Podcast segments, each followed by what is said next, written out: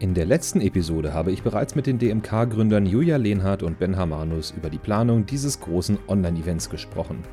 In dieser Folge wollen wir uns der tatsächlichen Umsetzung des Events widmen. Erfahrt von uns, welche Pannen beim Durchführen von virtuellen Konferenzen auftreten können und wie wir diese während des Digital Marketing Kickoffs gelöst haben. Und welche Empfehlungen wir für die Live-Interaktion eurer Nutzer während des Events haben. Wer wissen will, warum eine virtuelle Konferenz nicht der heilige Gral zur Lead-Generierung ist, sollte bis zum Ende zuhören. Ihr habt den diesjährigen DMK verpasst? Kein Problem, die komplette Aufzeichnung findet ihr auf digitalmarketingkickoff.org. Mein Name ist Marvin Hinze und ich führe euch durch diese Episode von The Digital Helpdesk.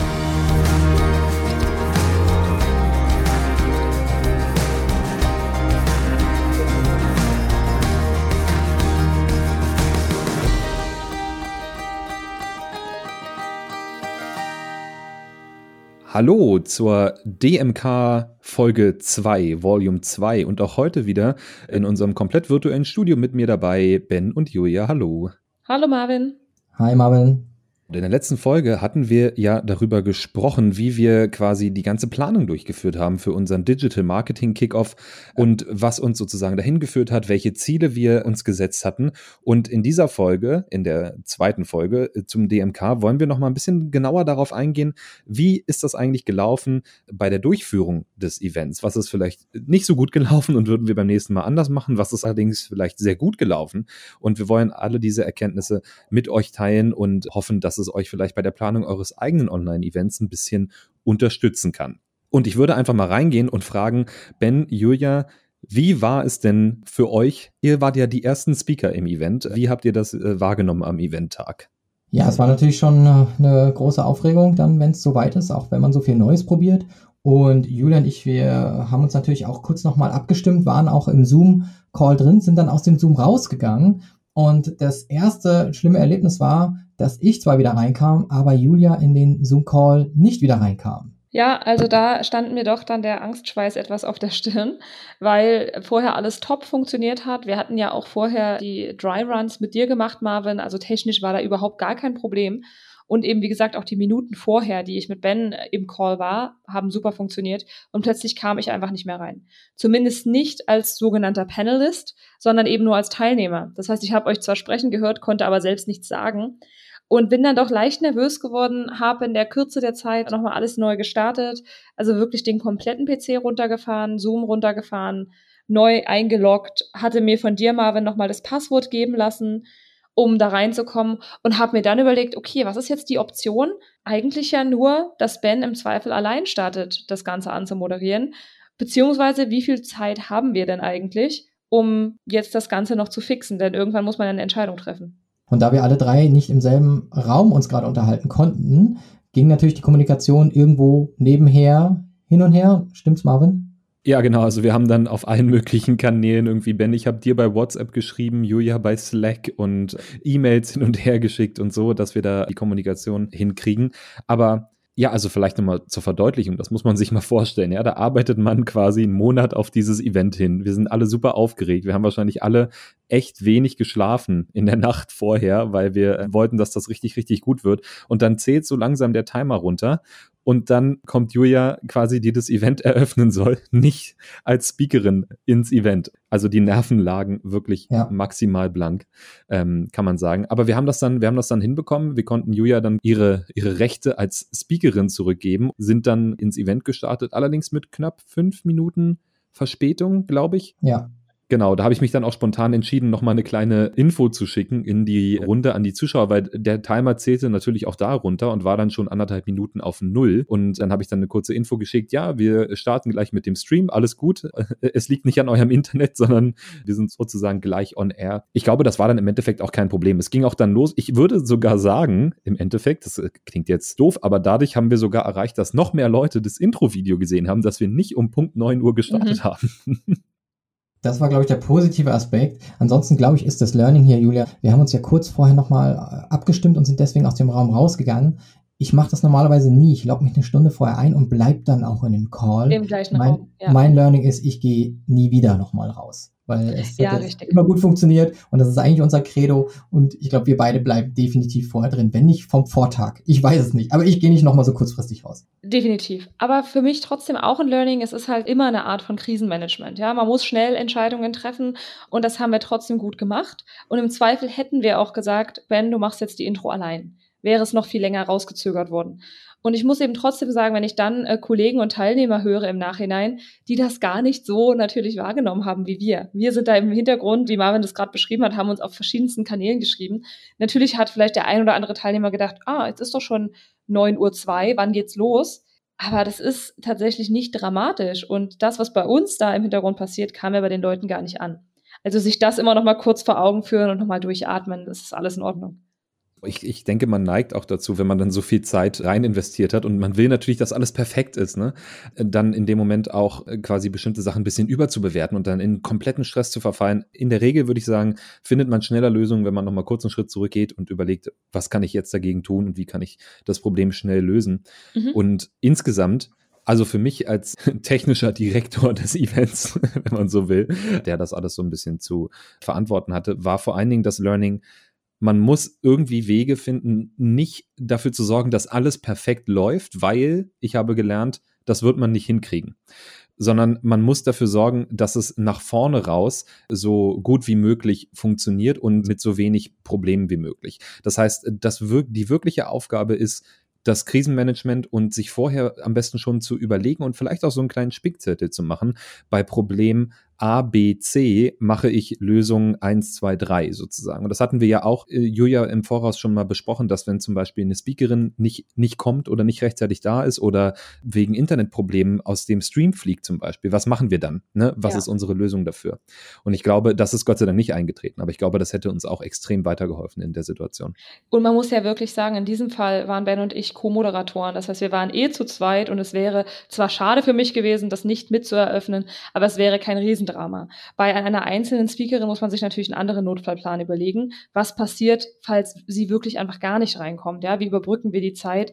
Macht euch einfach über sowas vorher wirklich Gedanken. Was ist der schlimmste Fall, der eintreten kann? Und wie könnt ihr diesen am besten kompensieren? Und das ist dann auch eingetreten, nämlich der nächste Fall, dass wir das Intro-Video haben laufen lassen und alle Zuschauer voller Vorfreude dieses Intro sehen, alle Speakerinnen flackern über den Bildschirm und intern habe ich eine Stimme gehört, nämlich von unserer Regie, die den Countdown runtergezählt hat, um mir ein Signal zu geben oder uns ein Signal zu geben, wann wir anfangen können zu reden als Moderatoren, so wie im TV. Aber Julia hat das bei sich nicht übertragen bekommen, dieses Signal scheinbar, und hat es nicht gehört. Und eigentlich, Julia, solltest du ja zuerst reden.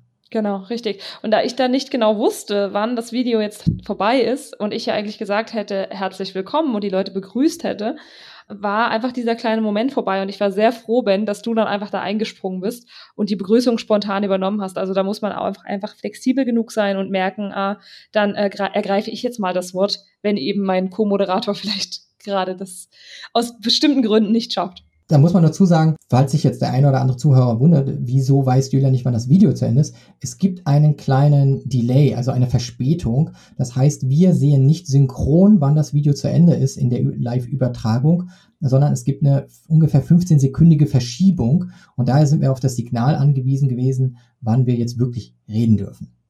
Aber ich glaube, äh, Ben, wir haben eben auch daraus einfach gelernt, diese Dinge haben wir uns notiert und einfach mitgenommen. Richtig als Briefing jetzt für kommende Events. In dem Fall dann sogar gleich für den Nachmittag und Folgetag für das äh, englischsprachige und französischsprachige Event und natürlich für uns auch einfach als Learning wieder für die kommenden Jahre. Genau, und so war es dann wirklich. Ich habe dann die beiden anderen Events ja mit angeschaut. Julia, du warst ja beim englischen Event im Intro noch mit dabei und ich habe beides eingeschaltet. Ich habe mir beides auf einem großen Fernseher übrigens angemacht. Und da hast du ja schon in der letzten Episode auch zugesagt, dir kamen ja auch fast die Tränen, als du dann dieses Intro gesehen hast. Zum ersten Mal nach fünf Jahren hatten wir dieses Video, das wirklich den, diese virtuelle Konferenz einleitet. Mir ging es so ähnlich. Also ich habe da gestanden mhm. und für mich war das ein emotional großartiger Moment. Und meine Frau war auch anwesend in Zeiten von Homeoffice. Und die hat das auch richtig gemerkt, wie mich das berührt hat, weil ich dann so ja. zu ihr kam und war, war wirklich aufgewühlt. Ich dachte, wow, ich musste das auf dem großen Fernseher jetzt sehen. Und das war für mich ein epischer Moment, für mich persönlich zumindest. Und das Schöne ist natürlich, dadurch, dass wir die drei Events auch nacheinander haben laufen lassen, dass wir die Learnings wirklich auch in Echtzeit dann weitergeben konnten. Das heißt, wir haben gemerkt, okay, das und das sind die Probleme, die wir hatten in, im ersten Durchlauf. Und ich habe das gleich gefeedbackt an unsere Kollegin in Frankreich und habe gesagt, okay, das und das und das Problem hatten wir, das und das und das haben wir dagegen getan und das hat gut funktioniert. Und dadurch hatte ich das Gefühl, dass sowohl das englische Event, also was ja direkt nach uns gestartet ist, flüssiger lief als unser deutsches noch ein bisschen und das französische am Ende quasi vollkommen fehlerfrei lief eigentlich. Ja, absolut.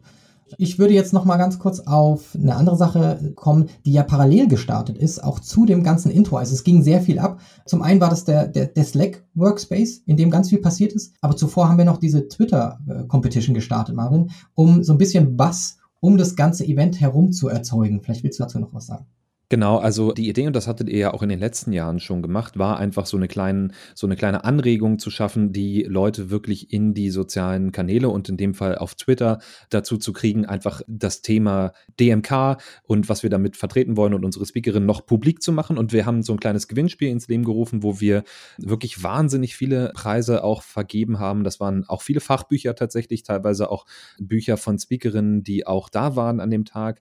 Das waren ein paar kleine Amazon-Gutscheine Gutscheine. Das war auch ein, der Hauptpreis sozusagen für das Growth Summit Event, ein Ticket fürs nächste Jahr. Das hat sehr, sehr gut funktioniert. Wir konnten da wirklich ein großes Engagement auch erzeugen und das hatten wir in der letzten Folge auch schon ein bisschen thematisiert das ist natürlich auch wichtig, wenn man so ein Online-Event macht, diese Interaktion eben hervorzurufen. Und ich glaube, das war auch ein ganz wichtiger Punkt, dieses Gewinnspiel neben dem Slack Room, über den wir bestimmt gleich auch noch reden, einfach für dieses Engagement mit, mit den Nutzern. Also den, den Nutzern das Gefühl geben, ich bin wirklich dabei, ich kann hier partizipieren, ich kann was dazu beitragen und ich kann vielleicht auch was Kleines gewinnen, das macht ja auch immer Spaß. Von daher eine sehr, sehr schöne Idee, um da noch mehr Interaktion hervorzurufen, auf jeden Fall. Genau. Und auch wenn das so ein bisschen Vanity-Metriken sind und wir auch intern darüber diskutiert haben, ja, brauchen wir denn das, äh, diese Social Reichweite? Ich finde, das gehört schon dazu, wenn man sagt, Awareness und das Thema ist uns wichtig. Wir haben hier eine Mission und wir haben ja letzten Endes dann auch across regions, also wirklich äh, im englischsprachigen, deutschsprachigen und französischsprachigen Markt mit unseren drei Events über 640.000 Impressions erzielt und wurden auch 583 Mal dann auch von Usern erwähnt. Und da bin ich sicher, denn wenn man die Tweets anguckt, kann man ja auch so ein bisschen sehen, dass unser vorbereiteter Tweet, den wir für die User extra angelegt hatten, dass der auch viel genutzt wurde und deswegen auch wir so viel Buzz erzeugt haben und auch ein Trending Topic auf Twitter wie in jedem Jahr geworden sind. Ja, und letztendlich ist es natürlich auch logisch, ne? wenn du so ein großes Event hast und du steckst so viel Zeit und damit natürlich auch eine, Geld einfach in die Vorbereitung, dann musst du die Distribution einfach mitdenken, weil sonst, sonst ist das verschwendete Liebesmühe, würde ich sagen. Das heißt, du musst mitdenken, wie kriege ich genügend Leute dazu, sich da anzumelden und wie kann ich dann auch über die Anmeldezahlen hinaus noch mehr Awareness generieren und das sollte man auf jeden Fall von Anfang an mitdenken, um halt einfach auch seinen, seinen Input, den man da reinsteckt, zu maximieren. Julia hat ja vorhin schon über Customer Experience gesprochen und für mich gehört das auch dazu. Leute nehmen an der Konferenz teil und die sehen in Social Media, da geht richtig was ab. Und dann hat man auch selber ein besseres Gefühl, dass man Teil des Ganzen ist und auch da dabei ist, weil man merkt, okay, das hat eine Bedeutung, das ist eine Bewegung und hier sind viele Leute, die sich zusammengefunden haben und das auch gut finden. Und dann ist es doch ein viel cooleres Live-Event und Happening. Also da auch ist es für mich wesentlich mehr als eine Vanity-Metrik, sondern Social Media gehört für mich dazu, um zu sagen, ja, das hat was, hat Bedeutung und das hat sich Gehör verschafft. Das ist quasi dann das Gegenteil zu FOMO, Fear of Missing Out, ist proud to be part of it oder so, ne? Was, die Abkürzung musst du jetzt kurz dir ausdenken, aber ähm, auf jeden Fall, nee, äh, gebe ich dir recht. Und natürlich auch so ein bisschen FOMO, Fear of Missing Out für alle, die das lesen und da sind irgendwie fünf Kontakte in deinem Twitter-Feed, die da alle teilnehmen und du fragst dich, warum, warum bin ich da eigentlich nicht dabei bis jetzt, ne? Da bringst du einen wichtigen Punkt an, denn was ich beim DMK immer wieder gesehen habe, gerade weil es ein Event ist, das fast vier Stunden läuft, ist, dass immer wieder neue Anmeldungen über den Tag hineinkommen, was du bei einem Webinar eigentlich nicht mehr hast. Du hast diesen End-Push mit einer E-Mail, die du nochmal rausschickst am Morgen und dann kommen neue User und es werden perspektivisch natürlich immer weniger in den nächsten Minuten, aber es werden nicht mehr. Und wir haben immer wieder gesehen, dass diese Zahlen doch wieder immer wieder ansteigen und wir haben auch gesehen, am Ende des Tages waren es ja irgendwie 1800 Anmeldungen für den ähm, deutschsprachigen Raum und den Tag vorher standen wir noch, glaube ich, ganz woanders. Also ich glaube 300, 400 Anmeldungen weniger. Und das hat man natürlich durch den Social Bus, der ganz andere Leute reinbringt durch diese Viralität. Absolut. Wir hatten wirklich am letzten Tag nochmal knapp, also am Eventtag nochmal knapp 250 Anmeldungen oder so. Mhm. Und das ist äh, höchst ungewöhnlich, auf jeden Fall. Wir haben schon viel über Interaktion und Engagement geredet und das ist ja auch das Thema, das sich so ein bisschen durchzieht, auch durch die letzte Episode. Und ich würde eigentlich gerne noch mal ein bisschen über den Slack Workspace reden, weil der ja auch eigentlich der Grund ist, warum wir drei hier heute zusammensitzen und die Podcast-Episode aufnehmen, oder? Der Slack Workspace war für uns natürlich eine Möglichkeit, Nutzer anzuregen, neben dieser Slido-Funktion, die wir in der letzten Episode vorgestellt haben, also dieser, dieser Abstimmungsfunktion und der Fragefunktion, die man auch aus Webinaren insgesamt kennt, einfach noch andere Konversationen zu führen. Und sowohl in Slido wurde dann mal erwähnt, ob, es, ob wir noch mehr zum Event teilen an Hintergrundinformationen. Und wir haben diese Konversation dann eben auch im Slack fortgeführt und nachgefragt, hey, habt ihr denn Interesse? Wollt ihr mehr erfahren? Und haben uns dann eigentlich, ich glaube, am Eventtag selber schon darauf verständigt, okay, dann nehmen wir für euch eine Folge zum DMK auf als Podcast. Also in dem Sinne würde ich sagen, das war es schon wert, überhaupt diese Kommunikation zu haben. Aber was am Ende jetzt dann doch noch alles in Slack abging, vielleicht auch um da nochmal kurz Zahlen zu nennen, in diesen Slack-Kanal sind insgesamt 830 Teilnehmer reingegangen. Und in den verschiedenen Channels waren dann auch so 120 bis 180 Personen, die sich ausgetauscht haben in den jeweiligen Kanälen zu den jeweiligen Regionen. Und in diesem Global-Channel, wo alle drin waren und alle Englisch gesprochen haben, waren es eben diese 830 und die Interaktion war super, vor allen Dingen auch echt schön. Alle haben sich vorgestellt und dann eben einmal kurz auch, habe ich gesehen, ihren LinkedIn-Link auch gleich gepostet und haben gesagt, hey, vernetzt euch mit mir. Und ich will gar nicht wissen, wie viel User da jeder oder neue Kontaktanfragen jeder hatte. Ich hatte definitiv mehrere Dutzend. Und Inken Kuhlmann-Rino, die Speakerin war, hat auch gesagt, dass ihre Inbox auf LinkedIn dann irgendwie voll war. Also da ist ganz viel Networking entstanden und kann ja immer noch entstehen, weil die Slack-Gruppe ja weiter existiert. Das gleiche Feedback hatte ich äh, von meiner Kollegin Julia auch, die gesagt hat, sag mal, mein LinkedIn-Profil ist explodiert. Ich weiß gar nicht, was los ist, wie viele Anfragen. Und sie meint aber eben auch sehr wertvolle Anfragen, ja. Also wirklich gute Kontakte, um sich zu vernetzen, um sich zu, in ihrem Fall, diesen Data Analytics-Themen auszutauschen. Und genau das war ja unser Ziel, eben diese Community zu schaffen, das Netzwerk, das eben hoffentlich auch darüber hinaus weiterlebt und läuft, weil auch das Teil der Mission ist, Leute zusammenzubringen, die hoffentlich einfach voneinander lernen können und in Zukunft vielleicht auch zusammenarbeiten können oder Projekte starten können. Ja, und da war es auch immer sehr gut, kurz was über die Speakerinnen zu erzählen oder auch kurze Recaps zu machen. Hey, das ist der Recap jetzt aus dem Slot gerade eben. Und wenn ihr mehr noch über die Speakerin erfahren wollt, hier ist auch noch der LinkedIn-Link. Und das führt natürlich zu mehr Leuten, die sofort diese Möglichkeit ergreifen, als wenn das Webinar vielleicht irgendwann oder die Konferenz geschlossen ist, also der Stream weg ist und dann endet eigentlich alles abrupt. Jetzt äh, komme ich nochmal reingeflogen von der Seite mit einem Hands-on-Tipp wenn man so viel Interaktion natürlich plant wie wir, also mit Social Media sehr aktiv, in dem Slack Workspace sehr aktiv, mit äh, QA während dem Event und ein Chat und so weiter, man braucht einfach wirklich viele Leute, die das nebenbei monitoren. Also man kann eigentlich fast unmöglich gleichzeitig im das Speaker Management machen und dafür sorgen, dass alle äh, Speakerinnen da sind und auch äh, redebereit sind und das QA nebenbei managen und die Fragen sozusagen freischalten oder äh, entsprechend kommentieren und auf Twitter aktiv sein und im Slack-Raum aktiv sein. Also plant das auf jeden Fall mit ein, wenn ihr viel Interaktion plant, weil Interaktion, äh, Inter sagt ja immer zwischen jemanden. Also es muss auch auf der anderen Seite jemand sein, der quasi die Interaktion mitträgt. Sonst, sonst macht das äh, weniger Spaß und auch nicht so viel Sinn. Ja, definitiv. Jetzt war es ja bei uns so beim DMK, dass wir am Ende doch, sage ich mal, mit einer erheblichen Verspätung auch rausgegangen sind. Das heißt, wir waren knapp eine halbe Stunde ungefähr äh, drüber über der Zeit. Und das, obwohl wir, würde ich sagen, relativ minutiös auch geplant haben. Vielleicht, Julia, hast du noch eine Idee, wie man es schafft, dann eher auch äh, an dem Punkt zu enden, wo man aufhören wollte, weil das ist natürlich wichtig, die Leute stellen sich darauf ein und im schlimmsten Fall gehen dir am Ende die Leute aus dem Stream, bevor du deine äh, letzte Speakerin abgehandelt hast. Ja, richtig. Wir müssen schon ehrlich sagen, das war eine Sache, die uns am Ende doch etwas geärgert hat, dass wir da nicht eben ganz on point waren mit der Zeit, weil wir das im letzten Jahr sehr gut geschafft haben, dass man immer mal zwei, drei Minuten Versatz hat, ja, und es dann aber auch irgendwie durch andere Vorträge wieder rausholen kann oder im Zweifel auch durch die Pause kompensieren kann. Das ist alles gar kein Problem, selbst wenn man am Ende mal diese drei Minuten drüber ist. Es war hier ein Tick zu lang und wir haben uns, Ben, ja nochmal einige Gedanken gemacht, woran lag das jetzt eigentlich? Wir hatten Dryruns mit den Speakerinnen und haben eigentlich auch wirklich sehr genau darauf geachtet, nochmal klar zu machen, ihr habt eure 20 Minuten plus eben fünf Minuten für QA.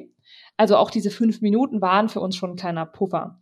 Learning ist trotzdem, dass es ganz, ganz wichtig ist, sich die Folien der Teilnehmerinnen, der Speakerinnen nochmal anzuschauen. Wir haben uns die Folien natürlich vorher schicken lassen, bei der einen oder anderen ging es früher oder auch später, also das werden wir vielleicht gleich nochmal von Ben hören, dass wir ja eben auch die ein oder andere Speakerin wirklich sehr, sehr kurz vor knapp noch rekrutiert haben, was am Endeffekt auch super ist, dass das überhaupt noch funktioniert hat. Trotzdem müssen wir als Organisatoren diese Folien wirklich im Detail durchschauen. Idealerweise gibt es dann eben auch die Speaker Notes dafür und man erkennt daran ja schon, okay, wie viel möchte die Person denn dazu sagen? Und ist das überhaupt realistisch? Denn selbst wenn ich nur zehn Folien habe, aber eben Texte, die ähm, einem Roman ähneln, dann hätten wir vielleicht schon erkennen können, ah, könnte knapp werden. Und auch die Speaker wirklich immer nochmals darauf hinzuweisen, dass einfach die Präsentation im Zweifel durch unseren engen Zeitplan auch abgebrochen werden muss. Wir wollten ungern hier reingrätschen, haben es in dem Fall auch nicht gemacht, weil man natürlich niemandem die Redezeit nehmen möchte. Im Endeffekt ist es aber ja auch Teil der Professionalität der Speakerinnen und auch Teil unseres Ablaufs und wir müssen sicherstellen, dass das Ganze innerhalb der vorgegebenen Zeit erfolgt. Und ich glaube, für uns, für nächstes Jahr, Ben, ist es ganz wichtig zu sagen, dann muss leider die Präsentation beendet werden, abgebrochen werden. Es ist keine Zeit mehr für QA. So schade das eben auch ist ist es vieles einfach der Tatsache geschuldet, dass wir ursprünglich das Event im Herbst stattfinden lassen wollten, uns dann irgendwann Ende März entschlossen haben, es doch im Mai zu machen, auch durch Absagen vieler Konferenzen, die im Mai stattfinden sollten. Und wir uns dann dachten, hey, als irgendwie Pionier für virtuelle Events wäre es ja total eine vergeudete Chance, das Event jetzt nicht vorzuziehen und durchzuziehen, wenn die Leute jetzt auf Events warten und irgendwas brauchen. Und dadurch sind natürlich viele Speakerinnen spät eingeladen worden und auch, muss man zugeben, TikTok, die dann noch hinzukamen. Das heißt, der Slot war am Mittwoch. Am Montag kam die Zusage, weil die Speakerin aus dem Urlaub zurückkam. Und am Dienstag hatten Marvin und ich ja überhaupt die ersten Gespräche dann mit der Speakerin.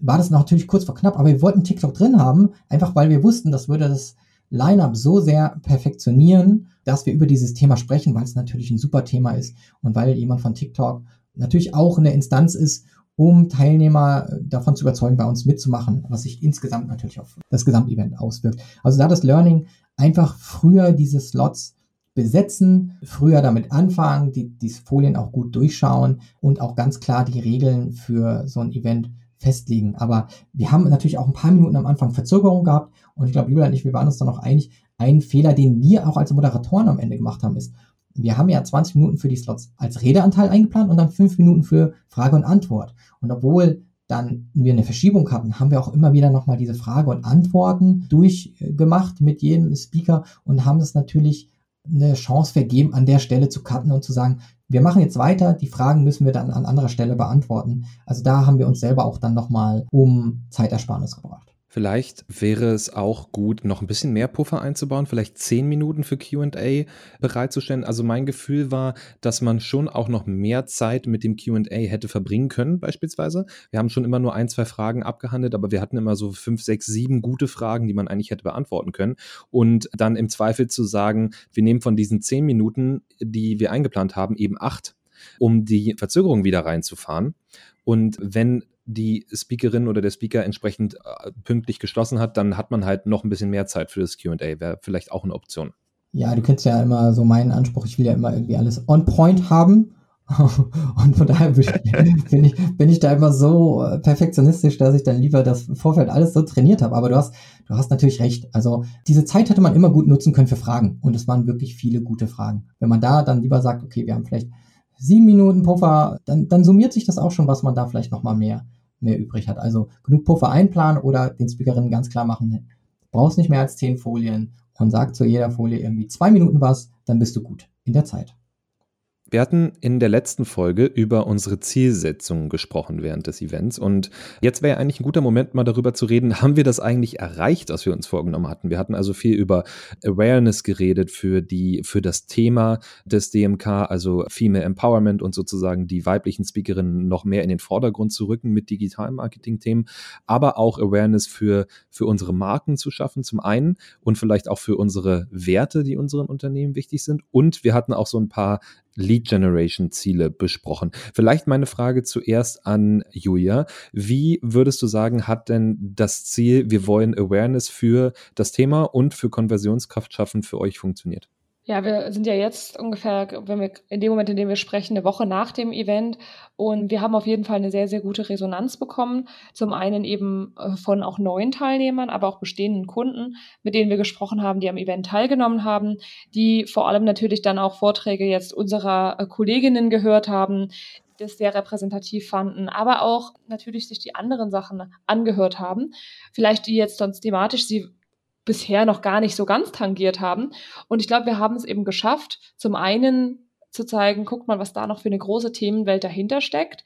Also das ist das Feedback, was kam, aber eben auch sehr, sehr authentisch zu bleiben. Also das, was ich in der ersten Folge gesagt hatte, das Thema auf Augenhöhe zu kommunizieren und auch die, das Thema Diversität voranzubringen, das war auch ein Feedback, was uns zurückgespielt wurde, dass sie es toll finden, dass wir solche Projekte unterstützen und selbst vorantreiben. Also für mich insgesamt wieder ein totaler Erfolg, einfach weil uns das ins Gespräch bringt und einfach die Beziehungsebene nochmal eben extrem gut tut.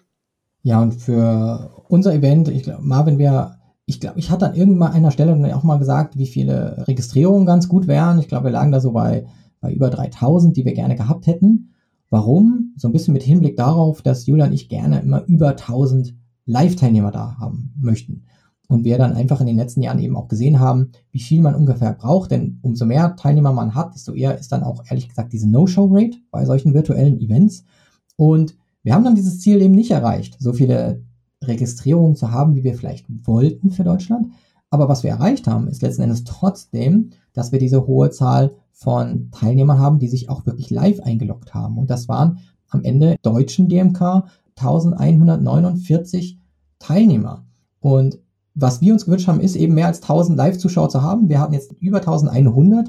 Das heißt, ja, die, die Rate derer, die sich angemeldet haben und dann live dabei waren, war eben viel höher als erwartet. Und das war eigentlich das schöne Ziel, das wir erreichen wollten, weil das ist die echte Bindung und die echte gute Customer Experience zu wissen, ah, da kommen Leute rein und die melden sich an und die kommen auch und die bleiben dann im Schnitt 70 Minuten. Das war der Wert für unsere virtuelle Konferenz und für die Teilnehmer. Von daher 70 Minuten Aufmerksamkeit, die jemand uns gibt von seiner wertvollen Zeit. Und das ist eine große Wertschätzung, die wir wiederum auch sehr wertschätzen, dass jemand das dann auch für uns gemacht hat. Ähm, von daher über 11.000 Teilnehmer und Teilnehmerinnen insgesamt. Wir hatten über 1700 Anmeldungen für, für den deutschsprachigen DMK, über 8000 für den englischen, das hat uns fast umgeworfen und auch für Frankreich über 1270, äh, jetzt wo wir das zum ersten Mal gemacht haben. Also ich kann auf jeden Fall sagen, mit allem Bass und was wir rundherum erzeugt haben und an Feedback bekommen haben, Marvin, ich glaube, auf allen Kanälen hast du das auch nicht anders erlebt, ist das sehr, sehr positiv gewesen und das ganze Team ist heiß drauf, das nochmal zu machen. Auf jeden Fall. Sowohl intern als auch extern haben wir wirklich ausschließlich positive Resonanz bekommen. Und das soll jetzt gar keine Selbstbeweihräucherung sein, sondern das ist, glaube ich, auch einfach ein Ergebnis davon, wenn man mit einer starken Vision in so ein Event startet, die ihr ja über die Jahre auch entwickelt habt, ist es einfach viel leichter, dort auch positive Resonanz dazu zu bekommen, wenn man eben, wenn man eben für ein bestimmtes Thema steht und da auch mit Herzblut zusteht am Anfang, du hast es gesagt, Ben, in Deutschland hatten wir knapp 1700 Anmeldungen ungefähr, dass das ein bisschen unter unserem Ziel war. Gebe ich dir recht. Ich glaube, es ist auch eine, einfach eine schwierige Zeit gewesen, um Leute zur Anmeldung zu bewegen, weil es einfach wirklich viele Events auch parallel gab. Also jetzt nicht parallel an dem Tag unbedingt, aber auch in der letzten Zeit, ich denke, das haben wir alle mitbekommen, gibt es wirklich, wirklich viele Online-Events und dann muss man natürlich als Arbeitnehmer auch gucken, zu welchen Events kann ich mich wirklich anmelden, wie passt das in meinen Terminkalender. Kalender. Von daher war mir eigentlich schon klar, dass das wahrscheinlich ein bisschen hochgegriffen ist mit den 3000. Ich war also eigentlich ganz zufrieden. Aber die Showrate, das waren ja dann über 60 Prozent äh, grob überschlagen, äh, fast über 70 Prozent sogar, der Leute, die dann tatsächlich auch teilgenommen haben, das hat mich wirklich überwältigt. Das ist wirklich, wirklich viel. Und ich würde das jetzt darauf zurückführen, dass wir halt wirklich von Anfang an, und da sind wir wieder beim unser, bei unserem Tenor der beiden Folgen, einfach diese Interaktion geschaffen haben. Ne? Weil wenn du von Anfang an sagst, hier habt ihr die Möglichkeit, mit dem Event in, in Interaktion zu treten oder mit den Speakerinnen oder ähm, in der Slack-Gruppe und so weiter, dann hast du ja natürlich schon einen ganz anderen Bezug zu dem Event. Unterstützend dazu haben wir auch immer noch äh, E-Mails geschickt. Denkt dran, in einer Woche geht's los, morgen geht's los, in einer Stunde geht's los, hier ist der Link und so weiter, dass die Leute auch wirklich dran erinnert werden, dass das stattfindet. Das äh, sieht man ja auch häufig, dass die Leute das dann einfach vergessen, zum Beispiel. Also auch dafür haben wir gesorgt. Und insgesamt, also um das nochmal zusammenzufassen, würde ich sagen, Awareness-Ziele sowohl für unsere beiden Marken, also HubSpot und Konversionskraft, als auch fürs Thema auf jeden Fall mehr als erfüllt. Lead Generation auf jeden Fall zufrieden, würde ich sagen. Aber wir hatten ja auch in der letzten Episode schon erwähnt, dass das nicht das Hauptziel war und dass, wenn man darauf aus ist, so schnell wie möglich, so viele Leads wie möglich zu generieren, es wahrscheinlich noch einfachere Methoden gegeben hätte. Auf jeden Fall. Und vielleicht auch nochmal, weil du gesagt hast, es geht hier nicht um Selbstbeweihräucherung.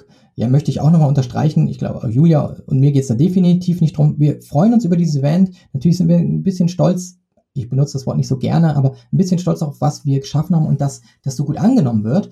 Aber wir nehmen uns auch echt alles zu Herzen, was eben nicht gut geklappt hat. Und das sind schon Sachen, die können mich dann auch ganz kurz mal echt runterziehen. Auch an dem Tag, als ein paar Sachen nicht so gut liefen. Klar, ich mache weiter und lasse da jetzt nicht irgendwie das Gesicht hängen. Aber ich nehme sowas zu Herzen, wenn andere Leute keine gute Experience haben und bin dann eigentlich mit dem Kopf schon echt weit wieder irgendwo, wie machen wir es nächstes Mal besser? Und deswegen sitzen wir drei hier schon wieder zusammen. Ich möchte auch noch mal kurz einen Tweet aufgreifen, der das dann kritisiert hatte. Ja, ich wollte zu einer virtuellen Konferenz, habe davon in Social Media hier erfahren, gehe da hin, dann logge ich mich ein, fängt verspätet an, dann geht es irgendwie plötzlich um Female Empowerment. Ich habe diesen Tweet gelesen, dachte so, das ist so ein kleiner Stich in mein Herz, wenn ich irgendwie alles jetzt gut machen will und dann kommt so ein Tweet, habe dann aber geantwortet und habe gesagt, ja, so und so war das und das und das. Und klar, ich hoffe, du bist dran geblieben. Definitiv ging es den ganzen Tag um Marketing. Und dann hat der Mensch gesagt, hey, vielen Dank, dass du beantwortet hast und das nochmal kurz erklärt hast. Und das sind so für mich dann die positiven Erlebnisse, dass man auch auf Kritik eingehen muss, weil die ist berechtigt. Es geht um Customer Experience und das schreiben wir uns auf die Fahne. Und wir aber sofort dran sind, das jetzt fürs nächste Mal wieder besser zu machen. Und deswegen wollen wir die Planung für 2021 auch wesentlich früher beginnen. Definitiv. Und vielleicht nur abschließend, was mir auch ganz wichtig ist, ist, deshalb machen wir auch jetzt gerade nochmal den Podcast dazu, dass einfach wir es auch schaffen, dass andere daraus lernen, sowohl aus unseren Fehlern als auch aus dem, was gut läuft. Denn wenn ihr Lust habt, so eine Art von Event eben selbst aufzuziehen, dann habt ihr jetzt vielleicht zumindest schon mal so ein paar Gedanken, Anstöße. Darauf sollte ich achten. Das könnte ich in die Vorbereitung mit reinnehmen oder eben auch währenddessen. Ja, wir haben ja schon viel darüber geredet, was für ein Krisenmanagement wichtig ist. Marvin hat schon gesagt, wie wichtig es war, dass es auch im Hintergrund ausreichend Leute gibt, die das Ganze mit unterstützen, sowohl technisch als auch dann von der Moderatorenseite. Also es sind so viele Aspekte, die wir jetzt einfach hier für euch auch nochmal zusammen sammeln und zusammenfassen wollten und die euch hoffentlich dann helfen, euer Event gut über die Bühne zu bringen und ja, viel von uns zu lernen. Das hoffe ich doch. Das klingt für mich nach einem wunderschönen Abschluss unserer Episode. Und ich würde auch gerne nochmal dazu aufrufen, wenn ihr noch Hinweise habt, wenn ihr beim Event dabei wart und euch ist was aufgefallen, was euch nicht so gut gefallen hat oder was euch sehr gut gefallen hat. Sagt uns gerne Bescheid, schreibt uns auf unsere Podcast-E-Mail-Adresse in den Show Notes oder kontaktiert uns bei LinkedIn, alle drei von uns und sagt uns Bescheid. Wir wollen wirklich jedes Jahr besser werden, auch nächstes Jahr wieder und bereiten uns schon fleißig vor, dass wir im nächsten Jahr wieder einen tollen Digital Marketing Kickoff 2021 bereitstellen können und hoffentlich wieder ein Tick besser geworden sind bis dahin. Insofern bedanke ich mich bei euch beiden, Ben und Julia, für diese tolle Folge. Es hat Spaß gemacht, alles nochmal Revue passieren zu lassen. Und ich hoffe, dass für euch da draußen auch der ein oder andere Happen dabei war, den ihr mitnehmen konntet für euer eigenes Online-Event. Insofern vielen Dank euch beiden und bis dann. Vielen Dank dir, Marvin. Danke euch beiden. Ciao, ciao.